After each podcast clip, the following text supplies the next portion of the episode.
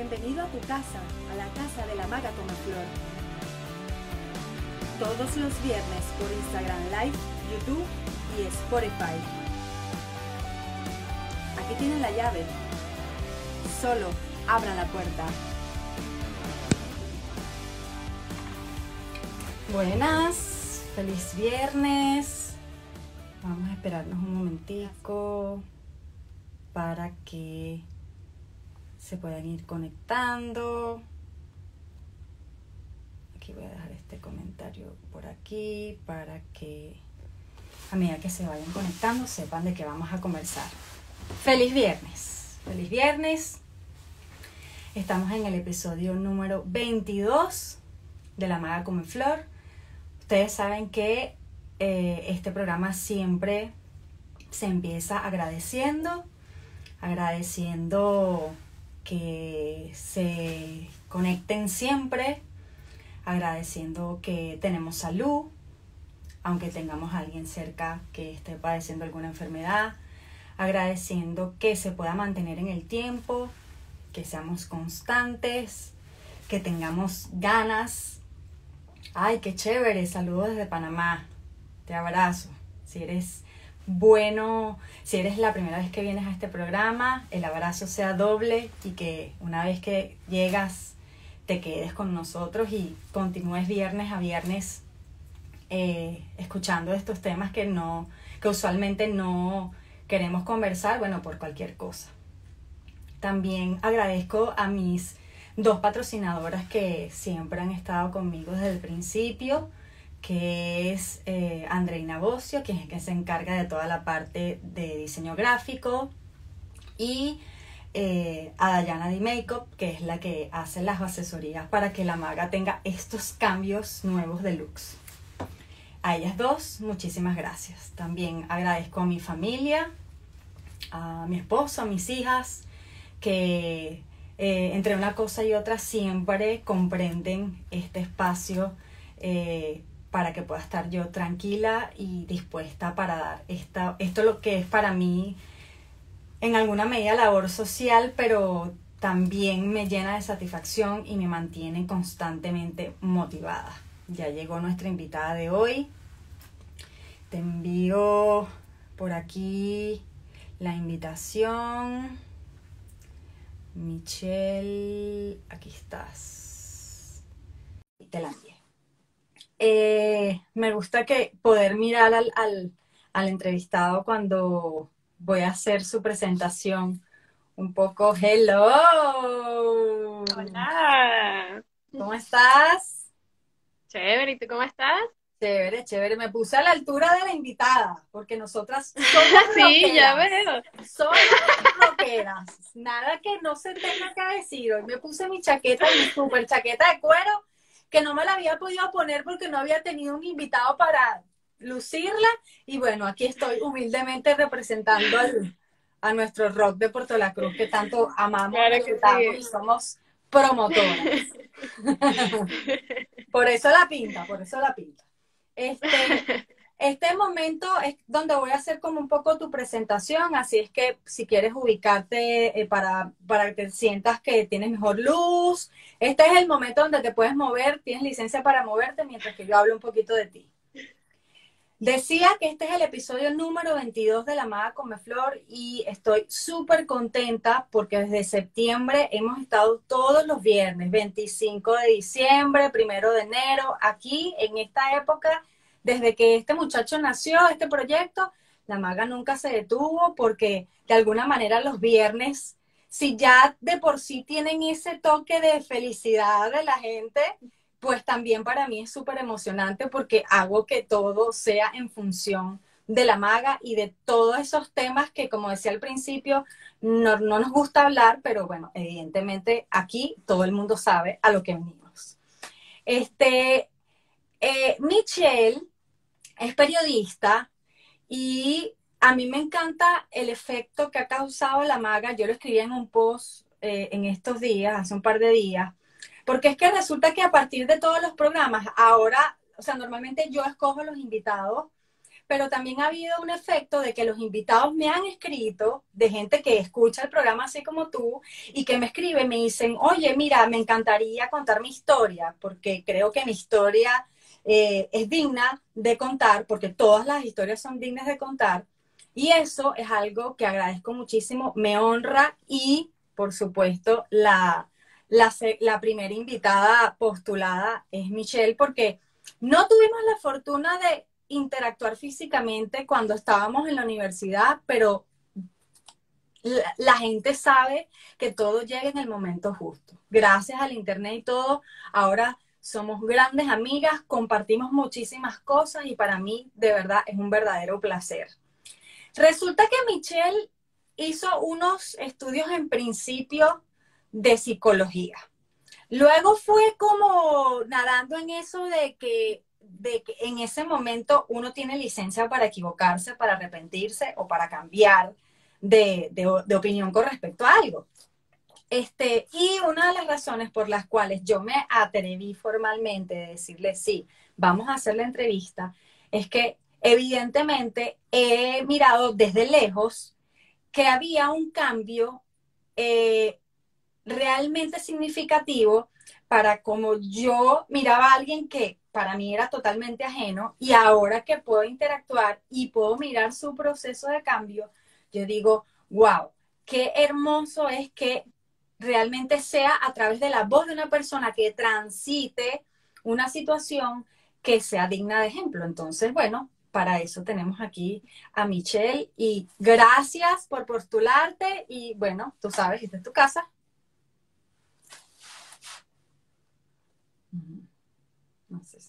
Repite lo último que dijiste que se cortó. Qué bueno, que gracias, esta es tu casa. Ah. Ay, no, gracias a ti, de verdad, estoy súper contenta de que, bueno, de que hayas aceptado mi propuesta de que habláramos de esto, porque creo que como que esta mezcla de lo que es la rehabilitación y la espiritualidad como que no se habla mucho y realmente en este segundo proceso pude ver la diferencia y por eso quería hablar de eso, para que, para ver si había gente que también pudiese ayudarle como me ayuda a mí. Sí, es muy como muy importante y es algo que quería, mientras que me estaba haciendo el tecito, decía esas reflexiones para iniciar que me gustan hacer y es que parte de lo que de lo que ustedes pueden mirar a través de la pantalla es el 1% de lo que realmente es una persona.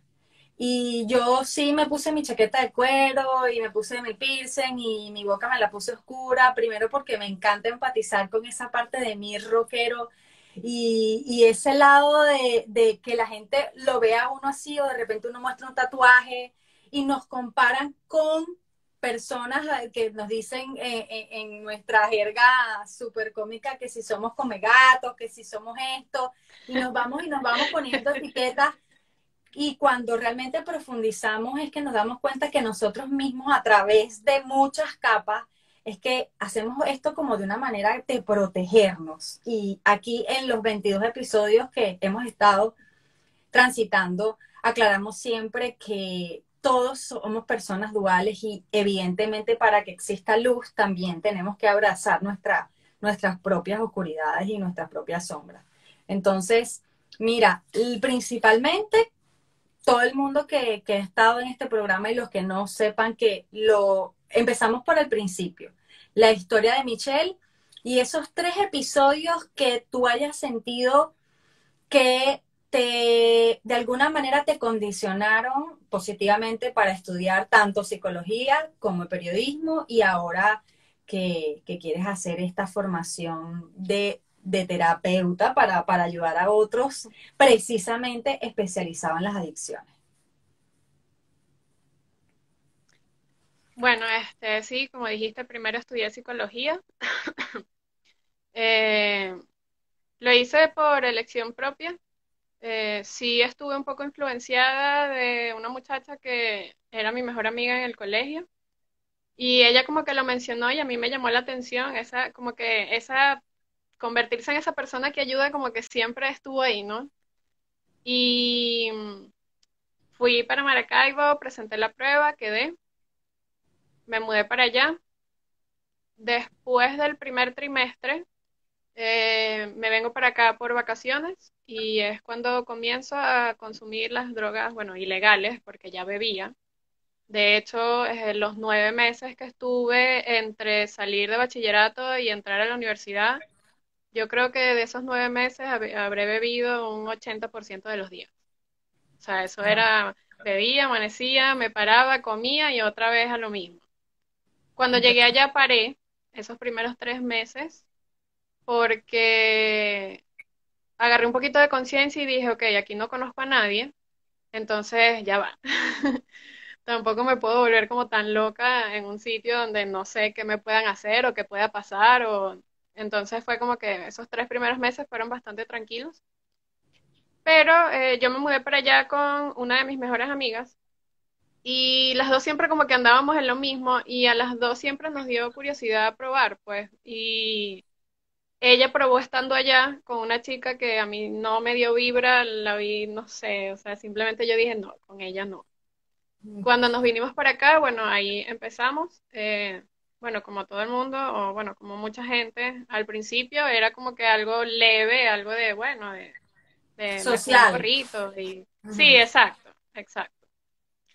Pero bueno, luego poco a poco, como que estando allá, empecé a conocer gente que realmente no les voy a decir mala junta porque, bueno, hacían lo mismo que yo. Claro. Entonces, eh, eso se volvió como un poco más repetitivo y más repetitivo. Entonces, cada reunión era para eso. O sea, no nos reuníamos para hablar, no nos reuníamos para ver una película, nos reuníamos para consumir y ver qué hacíamos. A veces ni hacíamos nada. Y bueno, así fue pasando el tiempo. Eh, me empezó a dar como que cierta curiosidad por otras drogas. Eh, probé, bueno, probé varias drogas. nunca llegué como que lo que la gente piensa que es el extremo, que es lo inyectado, porque realmente le tengo pánico a las agujas. Le agradezco a Dios por tenerle pánico a las agujas. Pero sí me enganché con la cocaína. Estuve como dos años en eso. Eh, eso fue un día que simplemente yo dije, bueno, yo lo quiero probar. Le dije a una amiga y le dije, mira, yo lo voy a probar, si tú no quieres está bien. Bueno, al final ella también se terminó enganchando. Y, y bueno, estuve esos dos años que, mira, realmente te puedo decir que recuerdo un, un 20%. O sea, no, no sé. Por estar en esas andanzas, los últimos tres trimestres de 15 materias, pasé dos o tres y me aplicaron regla repitiente. Eso quiere decir que no puedo estudiar por dos trimestres seguidos por haber raspado tantas materias. Me regreso para acá. Em, a los tres meses de haber venido para acá, eh, cumplí años. Y bueno, eh, pues compré una bolsota de cocaína. Estaba con dos amigos y empezamos a consumir, estuvimos toda la noche. Y mm, se acabó y yo me empecé a sentir muy mal. O sea, yo recuerdo que en eso llegó una amiga que ella estaba súper en contra de eso y yo le decía, no lo soporto, o sea, veía borroso, de verdad no, no recuerdo tampoco mucho. Sé que estuve despierta como hasta las mil de la tarde, o sea, estuve como 12 horas después de consumir despierta, no, no lo soportaba en el cuerpo, o sea, de verdad fue horrible. Yo creo que si no se hubiese acabado, no sé. Y sí, o sea, de verdad no sé. Luego de eso, a la semana, eh, voy para una rumba y consumí un poco, se acabó, dijeron para comprar más y fue como que tuve una revelación y dije, no, yo no quiero más, porque me acordé de ese último episodio y yo dije, no, no quiero más y no volví a consumir más, ya eso fue hace ocho años. Y bueno, estando aquí, pues empecé a conectar más con mi familia, fui, me hice una constelación familiar para resolver problemas familiares. Eso me ayudó muchísimo. Cuando yo regreso a Maracaibo, estaba deprimida, lo que hacía era llorar todo el tiempo y por ende eso me llevó a fumar marihuana todo el tiempo porque me dormía, entonces ya no me sentía mal y ya no lloraba. Hasta que llegó un punto en el que ya, bueno, no, no, no pude más y llamé a mi mamá llorando y le dije, no puedo, yo no quiero seguir aquí. Me, me daba mucha ansiedad, me sentía muy mal, o sea, me recordaba todas las cosas que ya no quería y bueno, me regresé. Cuando me regreso, eh, mi madre me dice, bueno, en un mes empiezan todas las universidades, tienes que escoger. Me imprimieron todos los currículums habidos y por haber, todos, todos los pensum, todas las carreras menos ingeniería, porque ellos sabían que para allá no era. y bueno, me puse a analizar y analizar hasta que llegué a comunicación. Estaba como en entre, entre tres carreras, pero terminé escogiendo comunicación porque yo nunca he sido como que muy buena para expresarme verbalmente con algunas cosas. Pero escribiendo, eh, perfecto, o sea, mira, ni mandada. Entonces, nada, yo dije, a mí me gusta escribir, esto es comunicar, o sea, eh, ahí está, es perfecto. Y así fue como terminé en la carrera de comunicación. Buenísimo. Una de las cosas que para las personas que nos van a escuchar ahorita que no están dentro del país o para las que nos van a escuchar diferido que quería aclarar es que Maracaibo queda a cuántas horas de Puerto La Cruz? Como eh, en autobús como 20. Bueno, 20 horas, 20 horas. 20 horas y pues la parte, eh, ella actualmente vive en Lechería, que es la parte del oriente del país. Este, la otra cosa es que eh, evidentemente cuando uno se va, ¿qué edad tenías cuando te fuiste a estudiar fuera? Recién cumpliditos 18 de ahí como de alguna manera, pues sin adjudicar responsabilidades, eh, es una forma como, como de tomar en cuenta que esos cambios repentinos de estar en casa con mamá y con papá y de repente verte en un lugar donde no tienes que, no tienes que, no tienes ninguna regla preestablecida, eh, eh, siento que de alguna manera yo que soy un poco mamá pollita, que, que tú vas como separándote y estás haciendo como un trabajo para que esta persona de alguna manera sepa eh, cómo, cuáles son los propios límites que se tiene que poner eh, para que evidentemente no transite por, por tantas cosas, porque evidentemente eh, no solamente está el tema de las drogas, está el tema de la prostitución, está el tema de la trata de blancas, o sea, uno se expone a un millón de cosas que evidentemente son complicadas. Y otra de las cosas que quería aclarar también desde el principio es que me encantaría que todos escucharan este episodio desde la, la conciencia de que en qué episodio de nuestra vida de alguna manera todos somos adictos porque en este caso vamos a, vamos a hablar específicamente de las drogas, pero hay gente que es adicto al azúcar, hay gente que es adicto a comer, hay gente que es adicto a las emociones tóxicas, etcétera, etcétera. Entonces, este tema solamente lo vamos a reflejar porque evidentemente no se puede reflejar de otra manera en esta oportunidad porque ya les comento que Michelle transitó por esta experiencia y de esa forma es que queremos enfocarla en este episodio. Pero para quienes nos están escuchando, hasta para mi propia experiencia, es en qué episodios de, mi vida yo, la maga, es adicta y cómo tiene que pasar igual por estos mismos procesos. Por ahí dice, este, por ahí dicen que adicción al sexo también, hay, o sea, adicciones de todo tipo. Entonces, esa... Lo que menos se imaginen. A lo que menos se imaginen, es como que realmente eh, interesante que lo miren desde esa perspectiva. Ahora, Michelle, ¿qué edad tenías exactamente tú cuando, porque una cosa es que uno consuma y otra, y otra cosa diferente es cuando tú ya dices, estoy en problemas? O sea, eh, ¿qué edad tenías cuando ya supiste que eras una adicta? Yo creo que, o sea, de cierta manera, creo que siempre lo supe, pero era como que lo evadía, por así decirlo, porque era como el camino más fácil porque desde que tengo uso de razón, yo siempre me sentí deprimida, la ansiedad, ataques de pánico, y nunca lo hablé con nadie. Entonces, bueno, lo escondía con el consumo. Ok, y ahora. Ajá, dime. Pero creo que, o sea, cuando ya como que por fin me lo dije a mí misma, fue así como que fue una pequeña cachetada, em, en el 2013 eh, yo tenía una pareja que también consumía y bueno, tuvo problemas en su casa, lo descubrieron, no sé qué, entonces la abuela le dice o te vas de la casa o te vas a un centro de rehabilitación. Él me llamó, se quejó, no lo apoyé, se fue, me llamó a la media hora y me dijo, me voy a un centro de rehabilitación.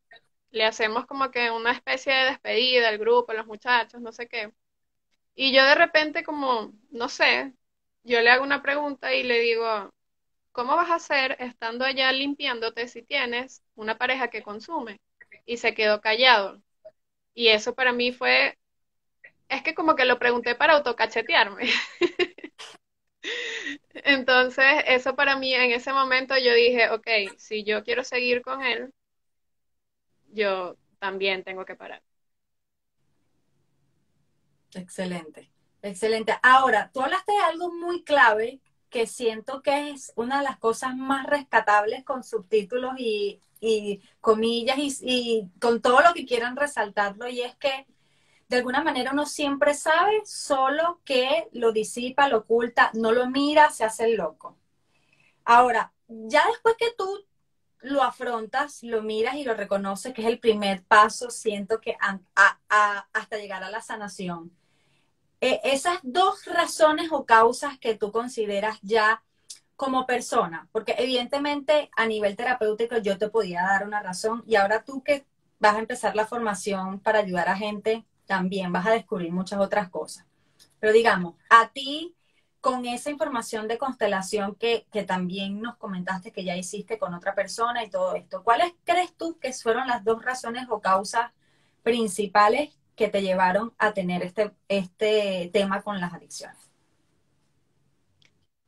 Bueno, mira, realmente creo que causas también es como excusa, ¿no? Porque creo que muchísima gente en el mundo pudo haber pasado por cosas parecidas a las que yo pasé o sentir lo mismo que yo sentía y aún así no se fue hacia la adicción. Pero creo que era el hecho de sentirme mal, de sentirme sola. No, no tenía esa conexión que gracias a Dios tengo ahora con mi familia. Eh, realmente la comunicación era terrible, o sea, todos en esta casa somos personas sumamente cerradas para hablar de cosas personales. Yo he ido trabajando eso. Eh, ellos, yo he ido como que también trabajando con ellos, sin que, sin que, sin decirles nada, pero como que bueno, poco a poco vamos a hablar de esto, vamos a hablar de aquello. Eh, al principio, cuando estaba más chama, eh, lo hacía como que reunión familiar, todos en la sala ya, y soltaba todo a lo loco. y todos se quedaban callados como que, bueno, y, obviamente no pasaba nada. ahora sí. qué va a decir Michelle? sí, sí, total ya dejé de hacer esas reuniones porque realmente eso es como presionarlo, las cosas tienen que fluir. Y, y realmente eso me ayudó muchísimo. Eh, cuando hice la constelación, que fue cuando me aplicaron la regla repitiente, o sea, eso fue como que me quité tres montañas de los hombros. O sea, fue algo que lo solté, lo dejé ahí y ya pude también me hizo abrir los ojos porque, o sea, yo también era bastante chama. Estamos hablando de que saliendo de adolescencia es que yo me voy de aquí de mi casa. Entonces yo fui la típica, típica adolescente rebelde, yo hago lo que me dé la gana, todos mis amigos eran mayores, yo tenía 13 años y todos tenían 18, 19, 20 años, que a esa edad la diferencia es notoria. En ese momento yo no lo veía, pero yo ahorita entiendo, yo digo, pobrecita mi mamá. claro que va a estar asustada. Entonces, que de hecho, todos bebían, obviamente, todos consumían también, o sea, eso me lo ocultaban, pero la bebedera no, pero estaba ahí. Y esa desconexión fue realmente lo que a mí me mataba. O sea, me, no sé, no, no había como que esa, esa conexión padres e hijas y y sentía un vacío. Y entonces busqué llenarlo de la peor manera. Sí, de alguna manera sabemos que para mirar este tipo de procesos es muy importante saber que podemos tener dos opciones. Cuando existen estas cosas, mm, evidentemente lo primero o lo más fácil para cualquiera es mirar hacia los padres o hacia la familia y decir qué, qué fue lo que ocurrió. Y evidentemente lo principalmente que uno quiere como hijo es ser visto. Eh, en el caso de no ser visto, existen también dos factores que evidentemente cuando ya somos adultos, a pesar de que igual 18, 19 años somos adolescentes, somos corresponsables de la comunicación y para que la comunicación sea realmente efectiva, tiene que venir de un lugar en conjunto, porque también vemos las familias que dicen, pero es que eh, yo he hecho como que todo lo que he encontrado en mis posibilidades como padre para hacer ese ambiente armónico y seguro para poder tener confianza con mis hijos y sin embargo mis hijos sencillamente no quieren tener esa confianza, como hay hijos que dicen, pero es que mi papá sencillamente no me mira. Y yo intento hacer una comunicación y siempre está ocupado, siempre está este, trabajando, siempre X, cualquier cantidad de cosas que pudiera estar. Lo, increíble es tratar de no verlo desde la soberbia y al final saber que somos siempre corresponsables de este tipo de cosas. Yo he tenido algunas personas en terapias más o menos entre esas edades y una de las cosas que, a mí me gusta siempre rescatar es sin y respetar la, la, regla de la jerarquía y del orden que debe haber de los hijos hacia los padres y de los padres hacia los hijos es que muchas veces los hijos, en esta época donde evidentemente los cambios son mucho más rápidos, porque evidentemente siempre evolucionamos, pero en estos últimos años no solamente han sido los cambios del, tipo de personas generacional, sino del entorno. Entonces, nosotros como hijos, eh, digo yo nosotros porque también vengo de, también tengo una relación con, con mis padres, es que los que nos han seguido en la generación siguiente, de alguna manera pueden poner todos estos temas sobre la mesa. Yo siempre le digo, incluso a mi hija, que, no es mi hija de sangre, yo le digo, mira, una de las cosas que a mí me ha tocado en esto de ser eh, stepmother o, incluso con mi hija, es que me pongan ustedes en la mesa eh, todos estos temas que me generen incomodidad a mí como padre. Que, yo me tengo que hacer cargo ¿verdad? Yo me tengo que hacer cargo del adulto y decir, ya va. O sea, yo no me puedo ni exaltar ni juzgar, porque todo el tiempo lo digo. En alguna medida, cuando caemos en el juicio, es donde se rompen las cosas. ¿Por qué? Porque de alguna manera le decimos inconscientemente al otro, no me digas quién eres, no me digas tus pensamientos, no me digas tus emociones, porque si me las dices, va a haber un juicio de valor. Entonces, la invitación es que padres, eh, traten, yo sé que no es fácil, a mí me cuesta un poquito menos, digamos, porque fui mamá bastante joven y yo siempre lo he comentado aquí. Sin embargo, evidentemente cuando es un hijo, es un hijo.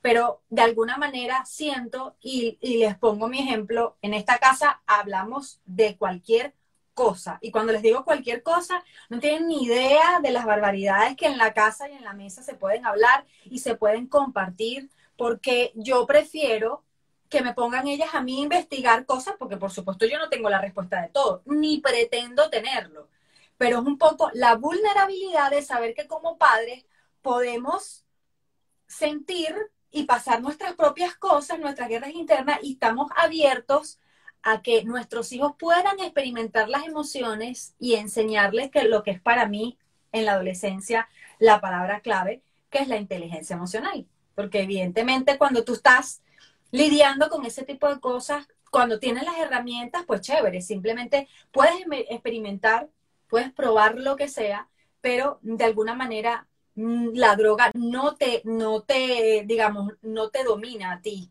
Si no pasas por el proceso de experimentación, puedes decir, bueno, mira, esta es mi experiencia. Nosotros hemos, yo entrevisté a mi papá el primero de enero y también mi papá me decía, o sea, yo siempre estuve claro que yo la iba a manejar a ella, no ella me iba a manejar a mí, pero eso, eso en alguna forma no lo decide el ser, el ser humano per se, eso lo decide cómo piensas, en qué crees y cuáles son las herramientas que tienes para saber como persona en, epa, ya va, estos son mis límites, porque es muy fácil y es muy delgada la línea en comenzar por curiosidad, y curiosidad hemos tenido todos, a luego, como dicen por ahí, morder el peine y, hacerte preso de esto. ¿Cuánto tiempo ha pasado desde que supiste el tema de la adicción hasta hoy? Ocho años. Ok. Desde que caí la primera vez en cuenta fue en el 2003. Ok, ahora, ah, según lo que tú me comentaste en preproducción, hubieron dos fases de rehabilitación. La primera en el 2013 y luego una súper cercana en el 2020. Yo quisiera que le comentaras a la comunidad cómo fue ese proceso de rehabilitación. ¿Qué hacías? ¿Qué tipo, si te recibías algún tipo de terapia? Eh, si recibías medicación, si te hacían exámenes médicos, para que un poquito la gente que está ubicada en Venezuela y la que está afuera pueda entrar en contexto. Bueno, en, la primera terapia eh, hubo como que al principio, en las primeras semanas, como que un trabajo de, introspección, por así decirlo, porque las primeras semanas me mandaban a hacer como que votar todo en, en un documento de Word, eh, todo, todo lo que recordara de 0 a 7 años, luego de 7 a 14 y 14 a 21. Lo mandaba como que por correo de tarea y luego iba a la terapia y se hablaba sobre eso. Y así íbamos, como que para ir conociendo, es como que para que el, el, el que está siendo atendido como que empiece a caer en cuenta de, de todo lo que es el proceso de su vida. Y para que vaya como que uniendo esos nexos de que cómo fue evolucionando todo. Em, básicamente, bueno, creo que lo primero que debo mencionar es que yo no estuve interna. el, el, como un rehabilitación que todo el mundo conoce es que vas a un sitio, te internan ahí y bueno, dependiendo de cuánto se tarde tu proceso, es aproximadamente un año. Hay gente que tarda dos, tres años, o sea, dependiendo de qué tanto se autosabotea. Pero en mi caso no fue así, porque, bueno, la sede en la que yo me veo, que es Fundación Proyecto Humano, ellos, o sea, no tienen una instalación como para recibir a las personas. Ok. Pero, pero ellos tienen ahí como que todo lo que es el trabajo terapéutico que se genera en esos sitios de donde se interna la gente, pero de forma ambulatoria, por así decirlo. O sea, vas a tu terapia vas a tu casa a hacer tu tarea y en la siguiente terapia vamos a ver qué hiciste, qué tarea hiciste, si lo hiciste o no lo hiciste. Si no lo hiciste te regañan, a mí me regañaron bastantes veces. Pero lo que sí sé es que ellos se fijan mucho en lo que es la terapia cognitiva.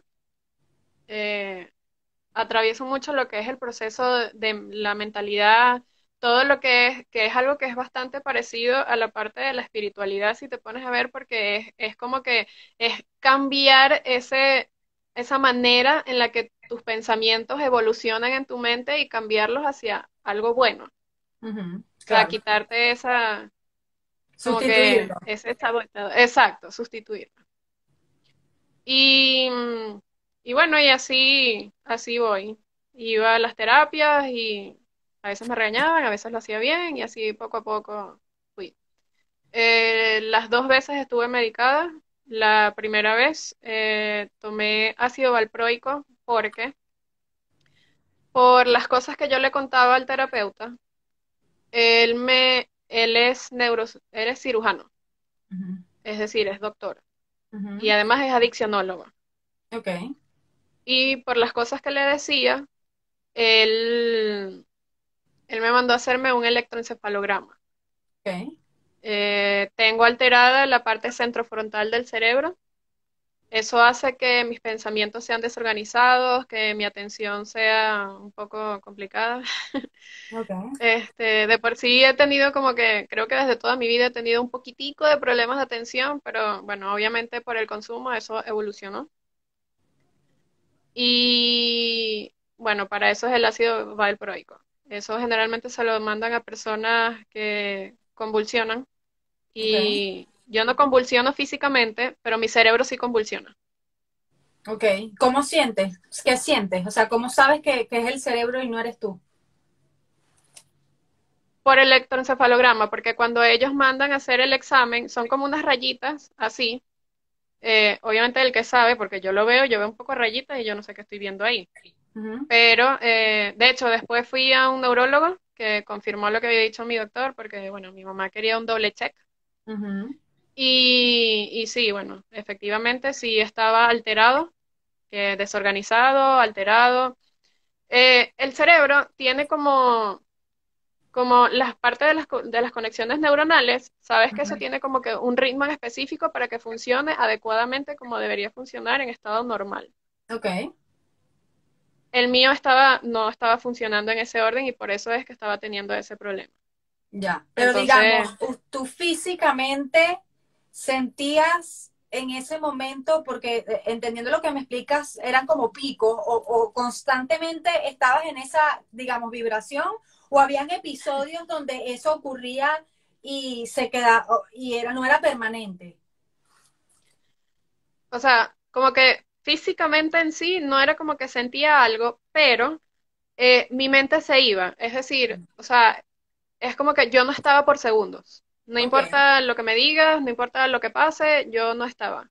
Eso a mí me pasaba muy, muy, muy leve, me pasa, muy poco ahorita, pero todavía me pasa, pero es muy leve y eso es una enfermedad llamada crisis de ausencia.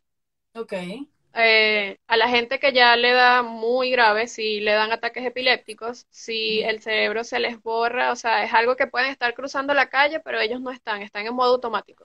ok, Y eso se puede disparar por cualquier cosa. O sea, realmente es una enfermedad que no es tan conocida. O sea, vistes a, a alguien que tiene el cabello como tu hermana y eso te distrajo. O sea, es dependiendo de la persona realmente. ok, ok. Este, y sigues, continúas tomando esa medicación, ¿te la mandaron de por vida o simplemente fue en el proceso? Bueno, eh, ahorita en esta segunda etapa me mandaron a tomarla otra vez porque, ok, antes de entrar a rehabilitación, creo que esto no te lo comenté en la preproducción, eh, yo estaba como, vamos a decir que un poco avergonzada por haber recaído. Y yo no fui directo a donde mi doctor de rehabilitación. Yo fui a donde un psiquiatra que supuestamente, después me enteré que es un loco, no voy a decir nombres, pero ya ni siquiera está en el país, pero que supuestamente trataba adicciones. Y yo dije, bueno, vamos a ver. Porque para mí encontrarme con Víctor, Víctor Vázquez, que, Dios mío, lo amo, eres lo máximo. Este, encontrarme con Víctor Vázquez era encontrarme conmigo misma directamente. Y con este otro doctor que ni sabía quién era yo, ni sabía de dónde venía, era como más fácil. Entonces estuve con él, también estuve medicada. Él me mandó a hacerme un electroencefalograma porque yo le conté que estuve rehabilitada, que me hicieron un electroencefalograma, que eh, XXX, entonces él me mandó a hacerme uno. Él me fue el primero que me medicó con eso. Cuando él se va del país, yo quedo como que en el aire y a los meses digo, bueno, ajá, Michelle, es el destino, tú tienes que ir a donde Víctor. Voy a donde Víctor, le llevo el electro viejo del 2013 y le llevo este que era del 2019 y estaba exactamente igual. Wow. Entonces seguí con la medicación y en un mes, en marzo, me toca hacerme otra vez el electroencefalograma porque ya tengo un año tomando el medicamento para ver qué tal estoy y ver, bueno, cuáles son las medidas, si ya estoy bien, si ya tengo que dejarlo, si tengo que continuar, si hay que aumentar dosis. Realmente no sé qué va a pasar, todo va a depender del examen. Ok. ¿Cómo, cómo te sientes a- ahorita al punto donde estás físicamente? Porque ahorita vamos a pasar a la parte espiritual, pero físicamente, ¿cómo te sientes? Mira, me siento muchísimo mejor porque obviamente como cualquier persona tengo mis días, porque eso le puede pasar absolutamente a cualquier persona, pero en líneas generales ya no me pesa el cuerpo, que era lo que me hacía la depresión. O sea, ya no siento apatía por cualquier cosa, ya no me dan ataques de pánico, no, no siento que me falta la respiración, no, no me dan cuando me daban ataques de pánico o cuando estaba como muy ansiosa en las noches, me despertaban, no sé, o sea, no sé si llamarlo convulsión, porque era algo muy leve, pero era como un tic tan fuerte que me despertaba y eso pasaba durante toda la noche. Ya no tengo eso, o sea, de verdad que físicamente, además de que, bueno, ahora empecé yoga, el ejercicio, la cuestión, entonces es, es un cambio que de verdad noto totalmente.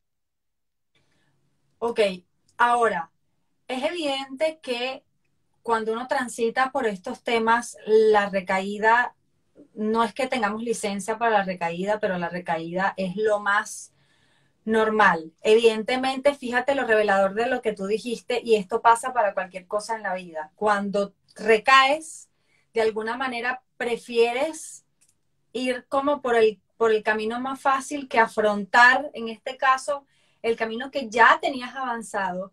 Y eso dice que en ese momento de repente tu conversación interna seguía siendo un tanto de vergüenza, de no aceptación, amor propio y una serie de cosas que evidentemente has ido trabajando en el camino. Pero una de las... Y Correcto. De juicio, incluso que creo que el, el, juicio, el peor de los juicios es ese que nos hacemos a nosotros mismos porque al final eh, siento que cuando le fallamos al otro, uno puede hacerse un poquito más el loco, pero cuando te fallas a tus propios propósitos y a tus propias metas, cuando te vas a poner la cabeza en la almohada, dices, ok, me tengo, que, tengo que seguirme viendo en el espejo. Ahí viene todo. Y, y cuando te ves en el espejo, no, no, lo que reflejas y lo que realmente no puedes engañarte a ti mismo, porque la conciencia ahí sí no se equivoca. Pero una de las preguntas como más reveladoras de todo este episodio es que a mí me gustaría que tú le contaras a la comunidad qué fue eso que tú hiciste diferente de esa primera rehabilitación a la segunda rehabilitación para que ahora tú te sientas en la capacidad, después que dijiste que eres una persona cerrada, introvertida, que pasaste por todos estos procesos que evidentemente se cuentan muy sencillos, pero en el ambiente donde se desarrolla yo, yo te lo dije y, lo aprovecho de decir públicamente, pues yo siento que te admiro muchísimo porque una de las cosas que te va a servir muchísimo a la hora de estar en terapia y de ser terapeuta es que vas a hablar con mucha propiedad porque quieres especificarte en el tema de las adicciones y no va a haber ningún adicto que te venga a decir algo diferente a lo que tú viviste. Entonces, eso no te va a hacer mirarlo desde la, la arrogancia, sino por el contrario, entrar en empatía, pero saber que de alguna manera hay que trabajar paralelo lo que es lo que experimenta el cuerpo físico, pero lo más importante para que esto no siga eh, manifestándose es cuál es la razón, cuál es la raíz de la emoción que al final no nos define, pero estamos en un cuerpo y el cuerpo evidentemente se deja arrastrar por lo que pensamos. Por eso es tan importante que seamos conscientes de qué es lo que miramos, qué es lo que escuchamos, cómo es nuestro entorno. Muchas veces el entorno no lo podemos cambiar, pero sí podemos cambiar cuál es esa conversación interna que tenemos a nosotros mismos. Entonces, ¿qué hizo Michelle de diferente en, ese, en el 2013 y qué hizo en el 2020, sabiendo que todo se, se fue cerrando? Porque evidentemente, de paso, transitaste esto en el medio del coronavirus que ya tiene un componente también de por sí en, cualquier persona que esté eh, estable, ya representa un, conflicto. Entonces, ¿qué hiciste diferente de aquella, de aquella oportunidad esta? Bueno, este, creo que realmente cuando comenzó la pandemia, las primeras dos, tres semanas entré en pánico absoluto porque yo trabajaba haciendo eventos en un local en Tiburón, hablando de rockeras. Nuestra segunda casa. Sí. Entonces, obviamente empieza la pandemia y ya no tengo trabajo.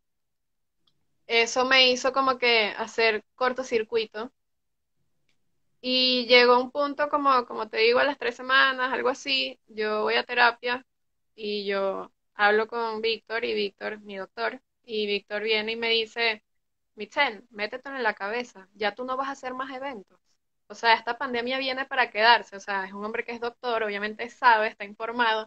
Y yo así como que respiré profundo y dije, bueno, será. Entonces,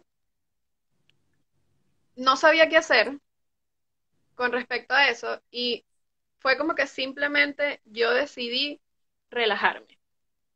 Yo dije, yo no me voy a volver loca porque hay una pandemia, yo no voy a estar viendo noticias, yo no voy a estar ahí enfrascada porque esa es otra adicción, ver noticias negativas todo el día. Y yo dije, no, de verdad que no. Entonces simplemente me entregué a lo mío. Me puse a dibujar, a tejer, a no sé qué, y ahí me puse a inventar y inventar y inventar. En junio o julio, una amiga que me está viendo, Verónica, te amo y gracias por siempre apoyarme. Eh, ella me envía una invitación. era como un evento holístico de una chica de Costa Rica, este, donde era como que iban a hablar sobre la intuición femenina y cosas así. Y yo dije, bueno, yo me voy a meter porque realmente yo nunca me había sentido conectada con mi lado femenino. O sea, yo me maquillaba y toda la cuestión, pero era como que yo siempre decía que yo era un machito. Y yo dije, bueno, vamos a intentarlo. Cuando yo veo los videos, eh, yo nunca había meditado. Una sola vez lo intenté, fui supuestamente a hacer yoga, ese día no era día de yoga, era día de meditación, no me explicaron nada, yo simplemente no entendía, me dolía la espalda y yo, no, esto no es para mí. La mente. Entonces, sí, no, me agarró desprevenida.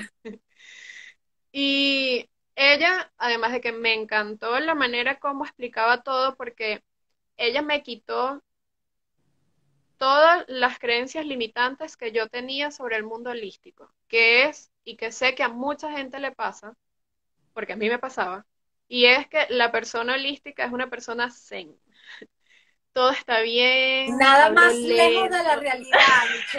no, totalmente, totalmente. Que todo era hablar lento y pacífico. Yo decía, pero si yo grito y yo hablo muy rápido y yo soy demasiado emocionada y, y a pesar de que yo no era buena comunicando mis cosas, siempre fui muy extrovertida y iba, echaba bromas. O sea, yo decía, no, es que eso, eso no, no.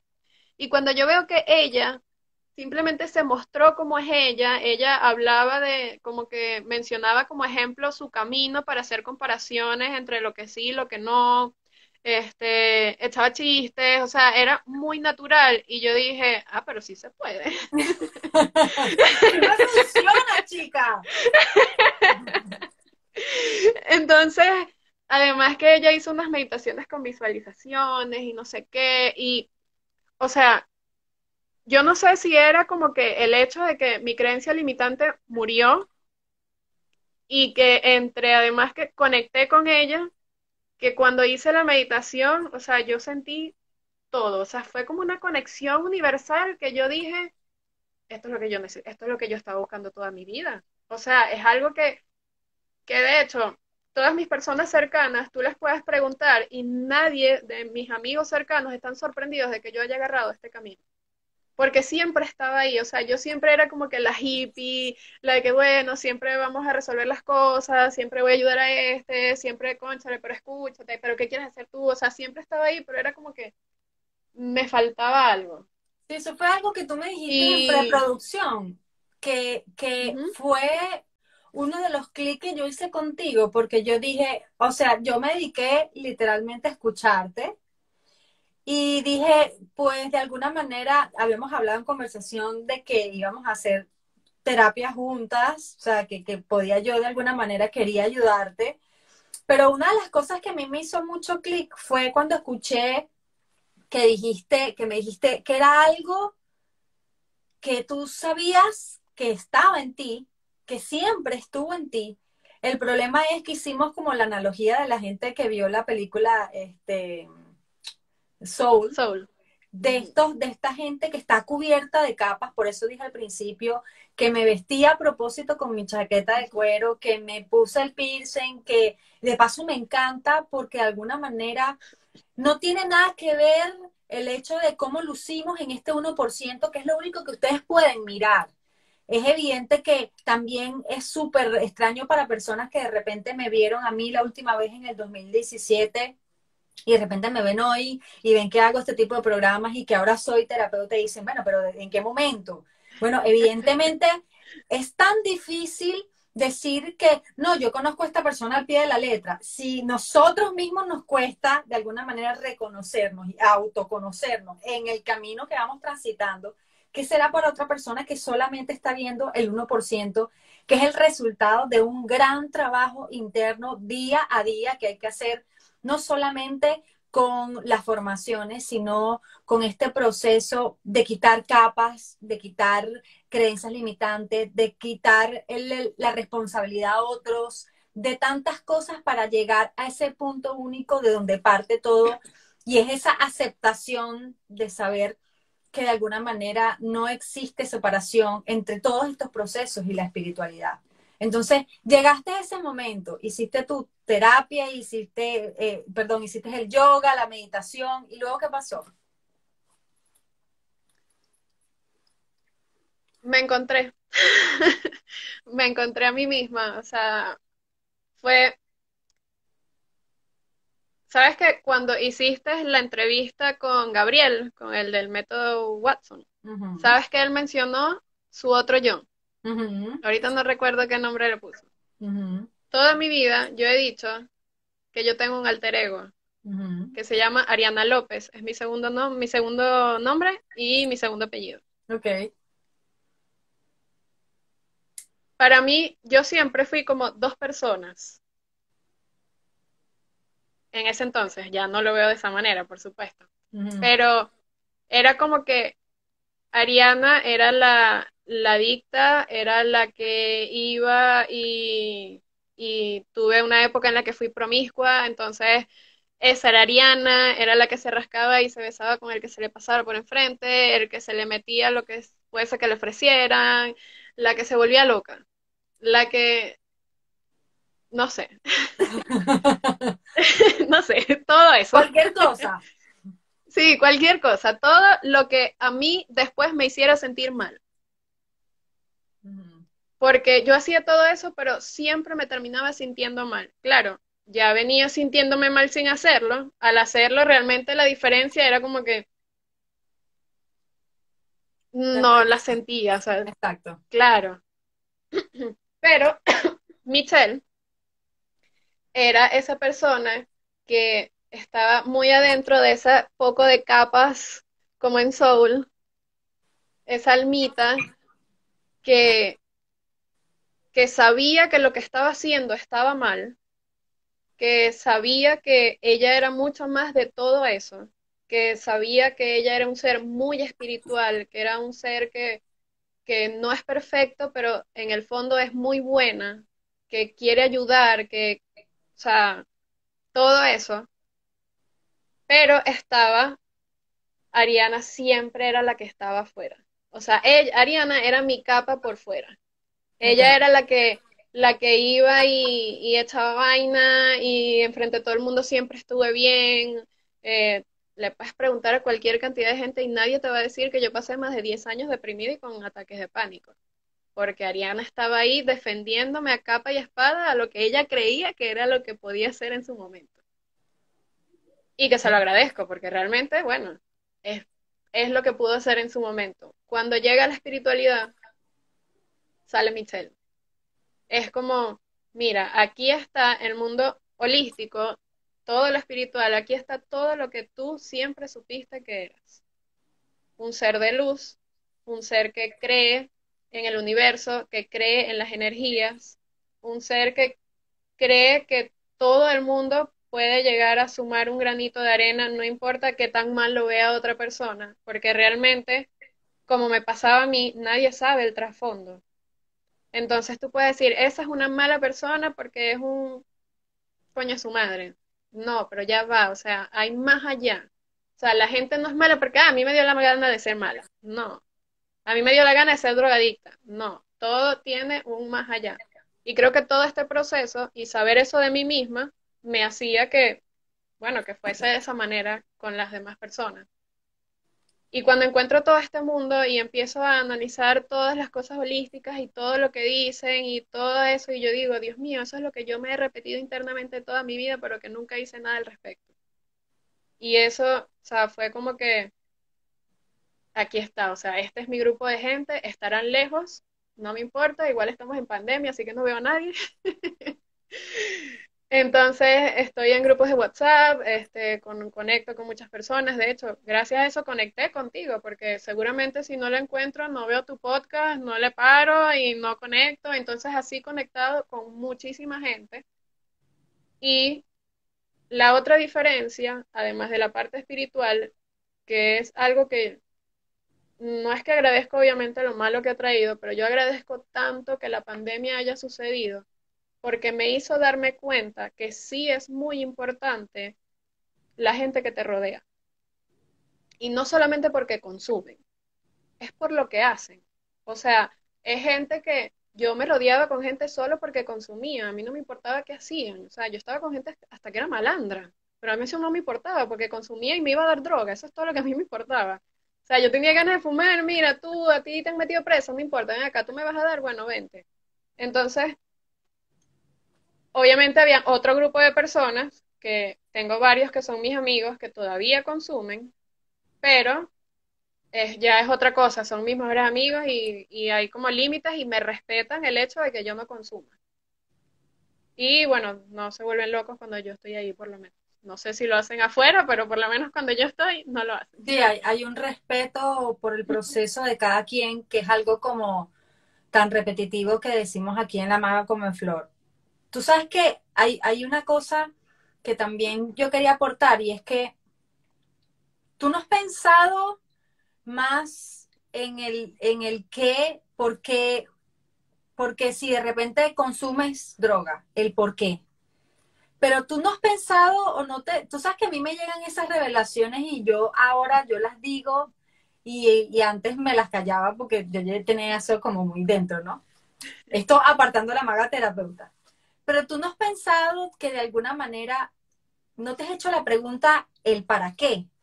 Porque yo siento que el para qué me suceden las cosas te da una respuesta más clara de cómo se vislumbra el camino. Y tú sabes que nosotros tenemos hasta cierto punto en, en, opciones, en vías distintas y en edades distintas, porque a pesar de que luzco así de joven, nos llevamos unos cuantos añitos, es que yo contaba que yo, mi, mi primera carrera era la medicina, solo que, porque fui mamá tan joven, tuve que hacer esa primera renuncia y irme con comunicación social. Pero terminé trabajando de alguna manera haciendo fusión entre lo que era el periodismo y la parte terapéutica, porque el terapéutica y más de constelación es literalmente el periodista que viene a sacar y a buscar historia, no para juzgar, sino para que te sirvan para reconocerlo, abrazarlo y pedir permiso para hacerlo diferente. Listo, ya. Tan sencillo como se escucha, pero difícil ponerlo en práctica. Pero ya tú habías hecho, ya tú habías incursionado un poco en la psicología, luego te vas al periodismo y ahora quieres hacer, vas a empezar la formación para ayudar personas directamente con el tema de las adicciones.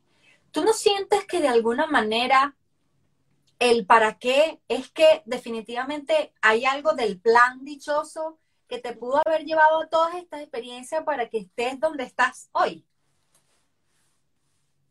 Sí, este, totalmente, porque es como dices tú, es esa mezcla, porque o sea, un terapeuta tiene que saber comunicar y tiene que saber escuchar, y el comunicador también. Entonces, eh, esa asociación está ahí y que además yo de la nada, porque eso fue algo que yo dije hace dos meses, yo dije, yo quiero ser terapeuta holística para, para adictos. O sea, yo dije, es esto. Y, y fue eso, o sea, es como, todo ese recorrido me trajo a esto, o sea, todo eso que yo viví, como tú dices, ¿para qué? A esto, aquí estoy, a lo que justamente me estoy encaminando hacia. Y siempre he pensado que hay como una mezcla entre lo que es el destino y entre lo que es lo que tú haces. Las decisiones que tomas. Claro, porque es como que ese mundo paralelo de opciones, no sé si viste Hombres de Negro, cuando hay uno de los aliens que puede ver todos los futuros posibles. Es algo así. O sea, dependiendo de lo que tú hagas, tienes todo un mundo infinito de posibilidades. Entonces, dependiendo de tus acciones, va a ser tu destino predestinado. Total. Es una mezcla. O sea, es una mezcla. No es como que, ay, esto pasó porque... No, no, o sea, tú, tú fuiste hacia allá y ese fue tu destino porque tú fuiste hacia allá, tú lo construiste. Porque fueron tus elecciones las que te definieron en algún punto. Exactamente. Entonces, eh, sí, definitivamente eh, esa conexión de haber estudiado psicología y luego haberme ido a comunicación y además de haber pasado por este proceso de rehabilitación dos veces. Eh, y de las dos, y además, no solamente que las pasé dos veces, sino que fueron dos veces diferentes, porque fue entre pandemia y encontrar todo este mundo holístico. Entonces es como que todo fue sumando y todo fue llegando, porque mi amiga me pudo haber mandado la cuestión de, de la conexión femenina, y si yo no entraba, sabrá Dios dónde, qué estaría haciendo yo ahorita. Sí, es probable, y es probable que en medio de, si, si la pandemia no hubiera estado asomadita por ahí, eh, hubieras tenido mucho más alternativas. Por eso es que en algún momento, mm, siempre cuando pasamos por estos procesos y las cosas se nos vienen a poner cada vez, como dice uno, más chiquita, más chiquita, más cerrada, más cerrada, más cerrada. Hay gente que cuando le pasan las cosas dice, destapé la caja de Pandora, me robaron, me separé, no sé qué. Entonces, bueno, evidentemente, ¿qué más señales quieres que sucedan? Ah, o sea, no creo que sea la, típica frase, no, bueno, es que tengo mala suerte, de verdad. O sea, Ay, sí, o sea. o sea, la mala suerte la tienes tú. Es increíble cuando, cuando hay gente, por ejemplo, yo lo contaba la semana pasada, antepasada, que yo estaba tratando de volver a mi viejo esquema donde eh, neurótica porque tenía muchas cosas y muchas cosas y uno entra en eso de querer saberlo todo y yo te, yo te comentaba en la invitación que me hiciste, hicimos un curso de milagros juntas, lo cual te lo voy a agradecer infinitamente porque eso era algo que tenía pendiente, pero cuando uno destapa esa, esa, ese asunto de que me autodescubro y digo, por aquí es, entonces quieres estudiarlo todo y las 24 horas te quedan cortas y uno dice, bueno, pero estoy en pandemia, no, pero igual necesito más horas, necesito aprender. Uno como que empieza como eso de querer recuperar el tiempo de manera espiritual y holística con tantas cosas. Entonces, ya va, detente. Porque te pican los pies, te pican las manos. Evidentemente, estamos en un cuerpo y tenemos que, eso también llega un momento que pasa. Llega un momento donde uno hace un stop y pasa lo que a mí me encanta, lo que, el mood que tengo como de hace unos meses para acá y es que hacemos, hacemos, hacemos, hacemos, hacemos como en la, como en la amada Comeflor también, sembramos, sembramos, sembramos, sembramos y de repente te sientas y dices, ok, ya va, stop. No por el hecho de que dejes de hacer una formación quiere decir que voy a dejar de ser, porque ya por un tiempo que yo me propuse, me propuse hacer, hacer, hacer, y realmente cuando se asienta el conocimiento, y cuando te quitas capas y te muestra y sale tu sabiduría, que no es lo que hayas estudiado, sino lo, capaz que sea de quitarte capas y de ver eso que tenemos dentro. Y cuando ya tomas el, tiempo de decir, ya voy a dejar de hacer, quiero ser. En este caso, ¿cómo, cómo tú, después de, de este proceso que de alguna manera yo siento que estás iniciando, y a mí me encanta que haya sido a través de este espacio y que la gente que nos esté viendo, escuchando, sea como que testigo de que yo recuerdo ese mensaje que tú me mandaste, que fue así como que, mira, lo digo y como que tragué grueso, porque fue algo así como que uno siempre de alguna manera busca la comprobación fuera y que cuando llega fuera de personas reales y genuinas, tú dices, mm, voy bien, vale la pena el esfuerzo, voy bien, que fue cuando, cuando me escribiste como que una de las personas que yo tengo como de mi cabecera eres tú y tu podcast. Y yo dije, ya va, no, no sé si estoy lista para recibir esto. Y después me di cuenta que me pusiste a trabajar en el, en el recibimiento, porque evidentemente como lo decimos, eh, yo hice un taller del mapa de los sueños y la gente cuando tú le dices la palabra sueño cree que es algo exclusivo de los niños. Y que cuando tú te trazas unos sueños y los plasmas en una fotografía, en un cuadrito que ves y visualizas todas las mañanas antes de despertarte y todas las noches antes de acostarte, y de repente pides, eh, no sé, que te casas, te quieres casar, pero no te estás preparando para hacer una, para vivir en pareja. A lo mejor ni estás listo. Evidentemente va a llegar una persona, te vas a casar y después vas a decir, pero que, ¿en qué papelón me metí? Porque estamos listos para recibir todo lo que queremos recibir. E, esa, esa es otra de las grandes preguntas.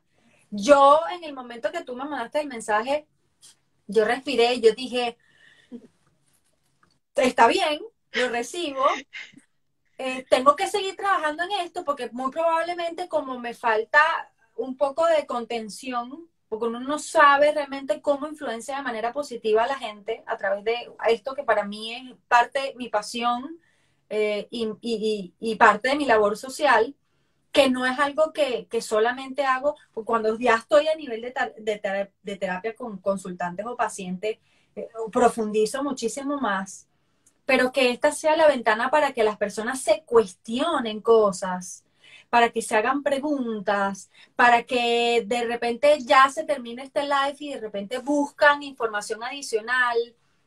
Eso para mí eh, tiene un valor muy, muy grande y tú has sido una valiente de pila que evidentemente es muy sencillo yo hablar de mi historia una vez que yo la transité ya la trabajé y ya yo voy por mi maestría en mi segunda formación terapéutica. Pero yo no sé, Michelle, si yo hubiera sido capaz de contar mi historia en el momento que la transitaba. Sobre todo porque en ese momento tú no sabes si vas a salir. En el momento que la estás transitando, tú, ya tú estás viendo la lucecita blanca, pero de repente tú sabes que un camino. hay un camino, pero ajá, de alguna manera tienes que seguir caminando porque licencias de, de caer, pues de alguna manera existen a diario. ¿Qué necesita una persona para tener el temple de decir, ah, como estás tú, aquí estoy yo, esta es mi historia, así, esto es lo que me pasó a mí, sin titubear y decir, ahora yo quiero ir en función de esto y lo que estoy haciendo diferente es que no estoy viendo el problema afuera, lo estoy viendo adentro. Y evidentemente el entorno forma parte de una cierta importancia, pero sabemos que cuando nos conectamos desde adentro y conectamos con eso, la vibración va a ser que se aparte la gente que se tiene que apartar y que se reconecte la gente que se tenga que reconectar. Y esos amigos tuyos que aún consumen hoy por hoy y que te respetan de alguna manera es porque dentro de ellos hay una cierta admiración de que quisieran entrar en un proceso, pero que de repente, como siempre digo yo a nivel terapéutico, cada quien a su tiempo y hay que respetar los procesos evidentes de cada persona. Entonces, yo quisiera que, tú me dijeras si hay alguien que tiene alguna pregunta que le quiera hacer a Michelle, este es el momento, mientras que yo le hago la siguiente pregunta. Yo quisiera saber, ya con toda esta información que nos has contado hasta hoy, del cual me siento súper orgullosísima, yo echándomela de mucho, por, por ese aporte que ya hemos hecho, ¿cómo te miras? No, no en el futuro, porque a mí no me gusta ir tan lejos. En el presente, ¿cómo te miras? Y en ese en ese futuro, digamos, que es mañana, que es cortico? ¿Cómo, cómo te miras?